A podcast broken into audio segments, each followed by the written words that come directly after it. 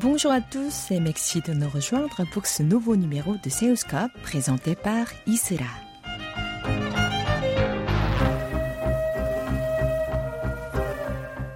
La neuvième édition des soirées de Rapton s'est tenue mercredi dernier à 20h à la résidence de France sur le thème Les traducteurs des passeurs de culture.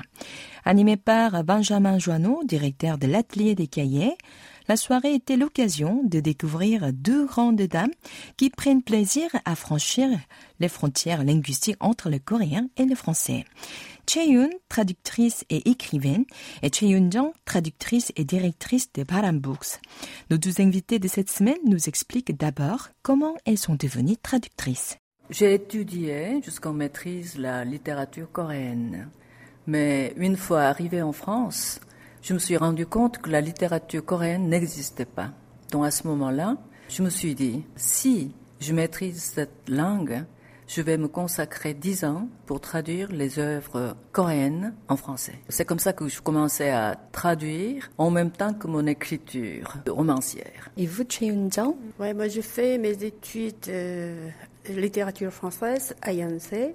Et après, je suis allée à Paris pour travailler, continuer un peu. Et une fois retournée en Corée, c'était un peu naturel que je traduisais ce que j'ai étudié en thèse. C'était Maurice Blanchot. Et quelle formation avez-vous suivi pour exercer ce métier, Cheun J'étais toujours chercheur en littérature. Je menais dans trois domaines, c'est-à-dire euh, l'enseignement de la littérature française et en même temps l'écriture du roman et ensuite la traduction. Voilà, la formation c'est la littérature. Je croyais qu'il n'y avait pas de frontière entre les différentes littératures, mais dans le domaine spécialisé, la frontière existe. Et vous, Cheun Jang Je ne sais pas si j'ai eu une formation spéciale de toute façon, j'ai étudié la littérature française. Mon rêve, c'était toujours écriture. Donc c'est un peu naturel. Je fais les deux. Je fais actuellement écriture au début, essais critiques sur la jeunesse. Et après, c'était les essais littéraires. Et je continue aussi la traduction. Et maintenant,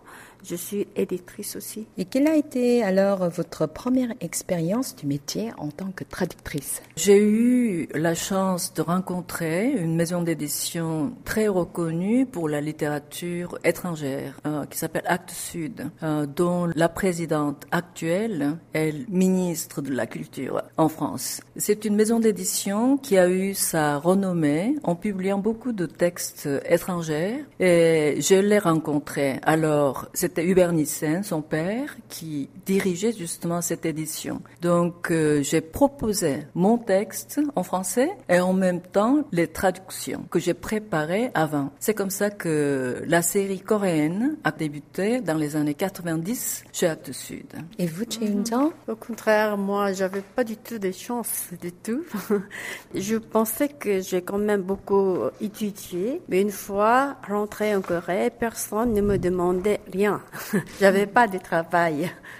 Je crois que j'étais assez ambitieuse. À cette époque-là, Maurice Blanchot n'était pas du tout connu en Corée. Puis c'était un auteur très difficile et j'étais sûre qu'il n'y a pas d'autres personnes qui va le traduire. Je croyais que je suis là pour ça. Sans être demandé. C'était un gros livre. Mais je traduisais deux pages par jour, quelque chose comme ça, pendant au moins un an, je crois. J'étais enceinte et j'enseignais un peu la langue française et C'était très très dur. J'ai commencé comme ça. Mais il y avait le professeur qui est décédé maintenant, Kim Hyun, qui adorait euh, Boris Blanchot. C'est lui qui voulait que je publie et je continue la traduction. Mm.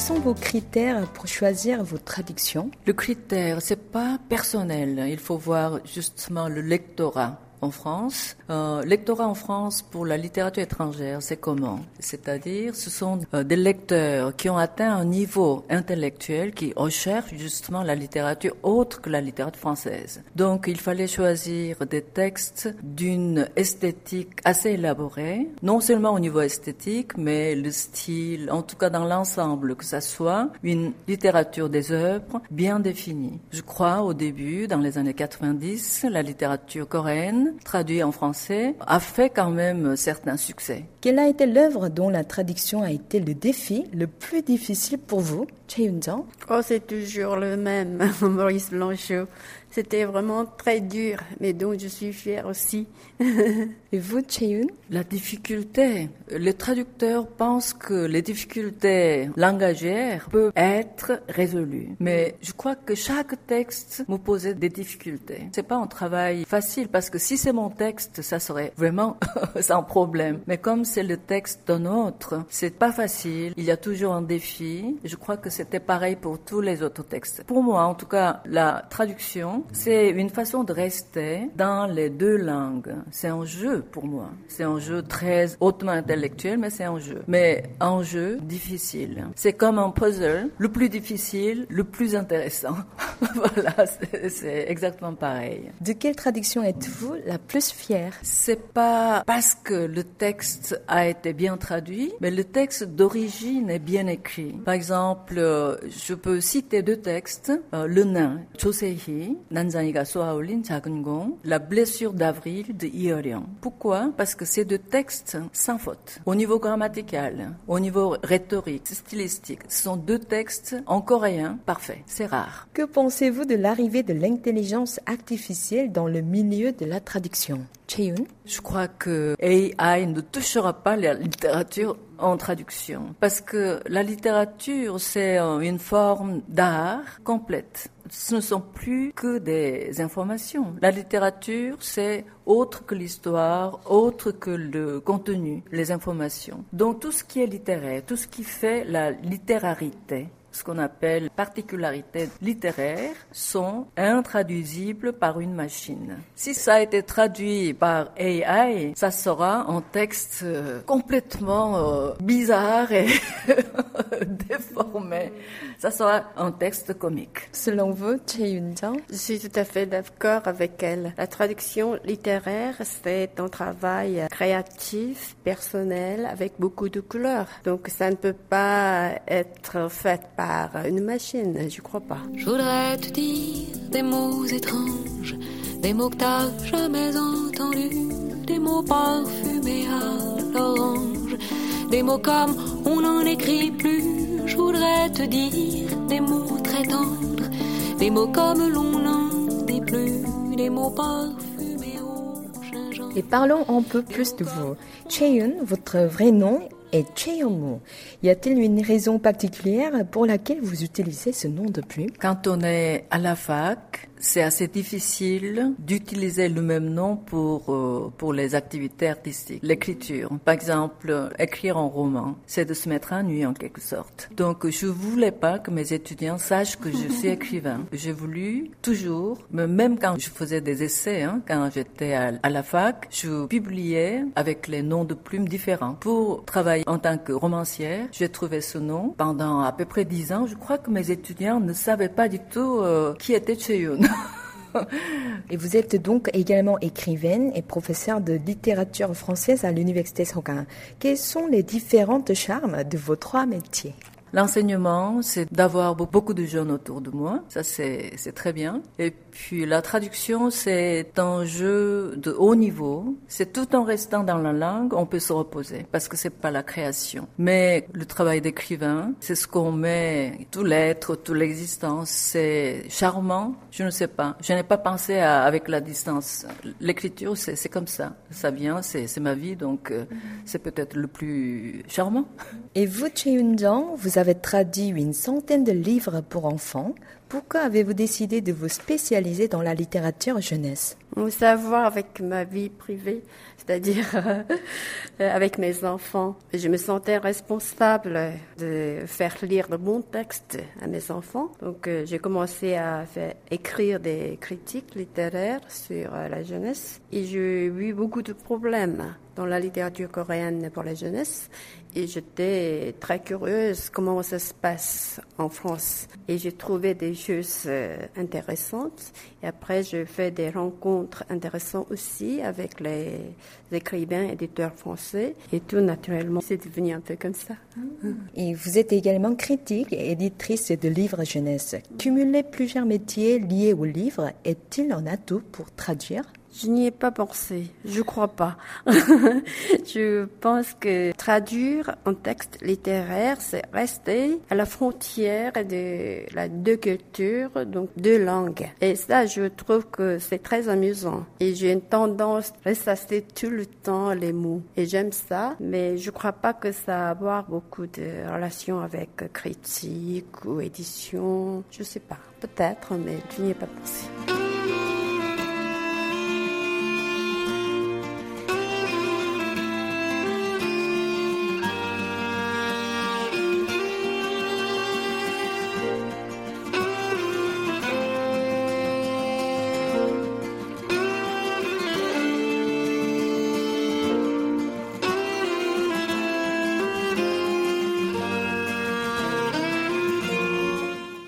Vous écoutez Seoulscope sur KBS World Radio.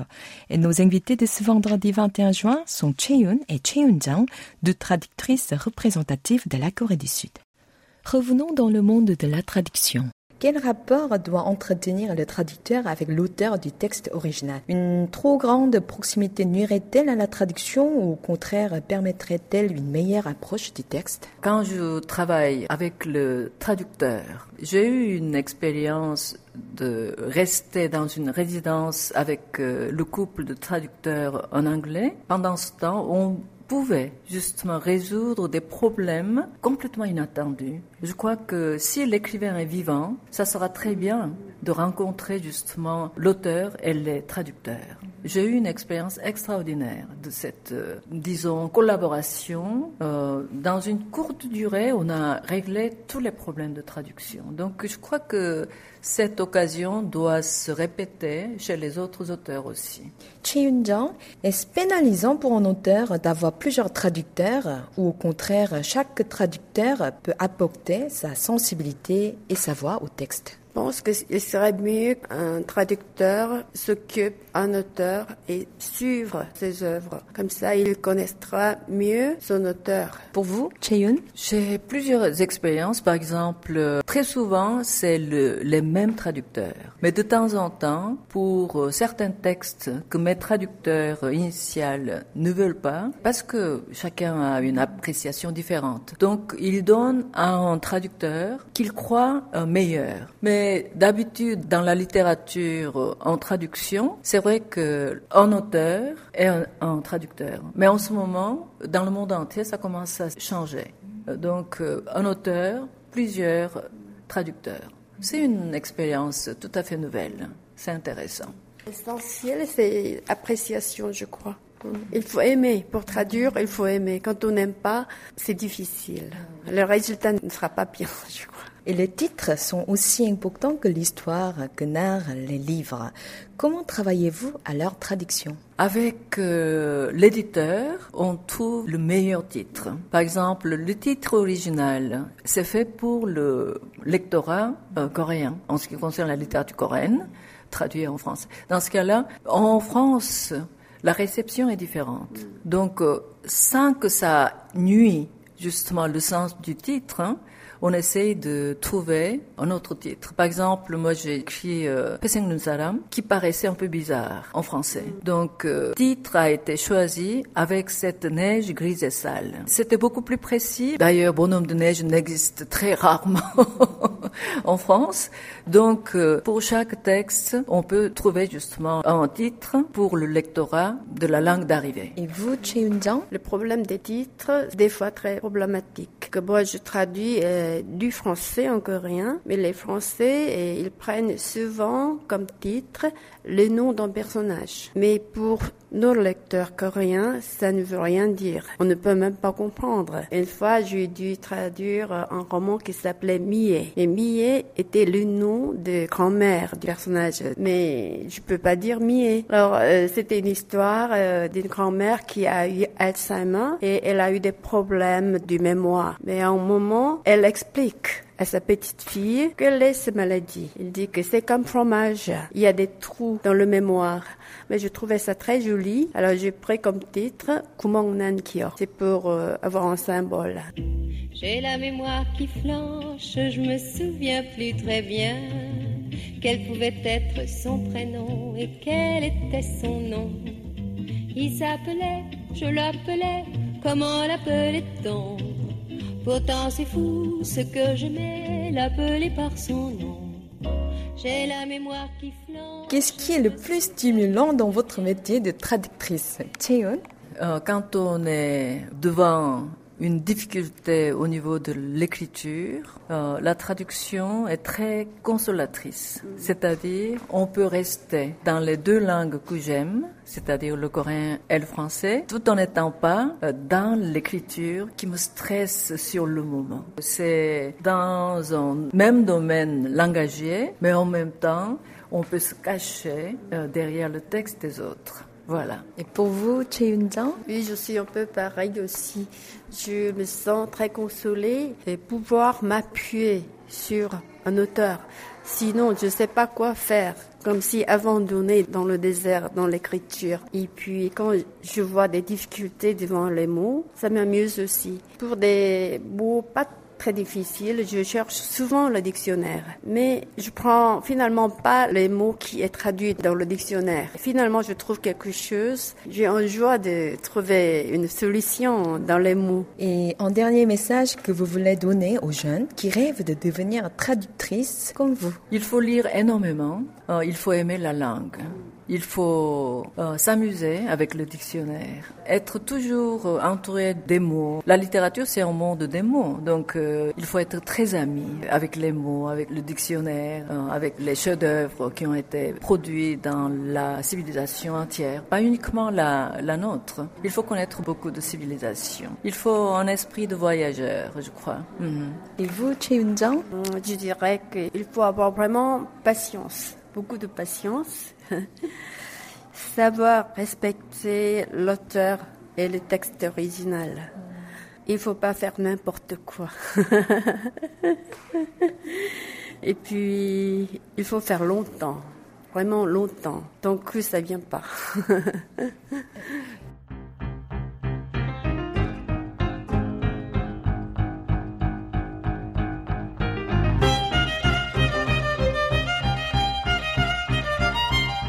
Nous arrivons au terme de cette rencontre. Vous pouvez réécouter cette émission sur notre site internet world.kbs.co.kr slash French. C'était Isra au micro et Yunumi à la réalisation. Merci de votre fidélité et à bientôt pour un nouveau numéro de Seoscope. On se quitte avec la chanson de l'écritoire de Yves Duté.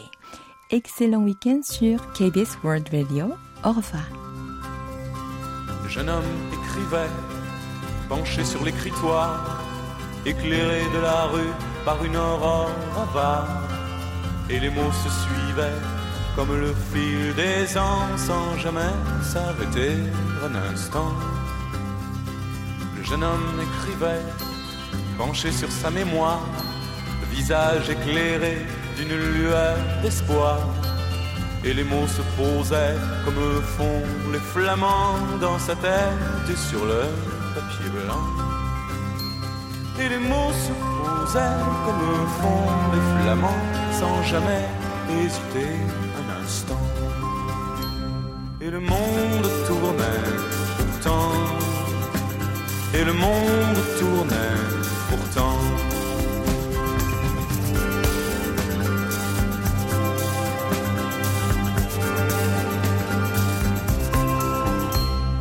bonhomme écrivait, penché sur l'écritoire, le soleil en tombant desséchait l'encre noire. Mais les phrases coulaient comme autant de torrents sans jamais se tarir un instant.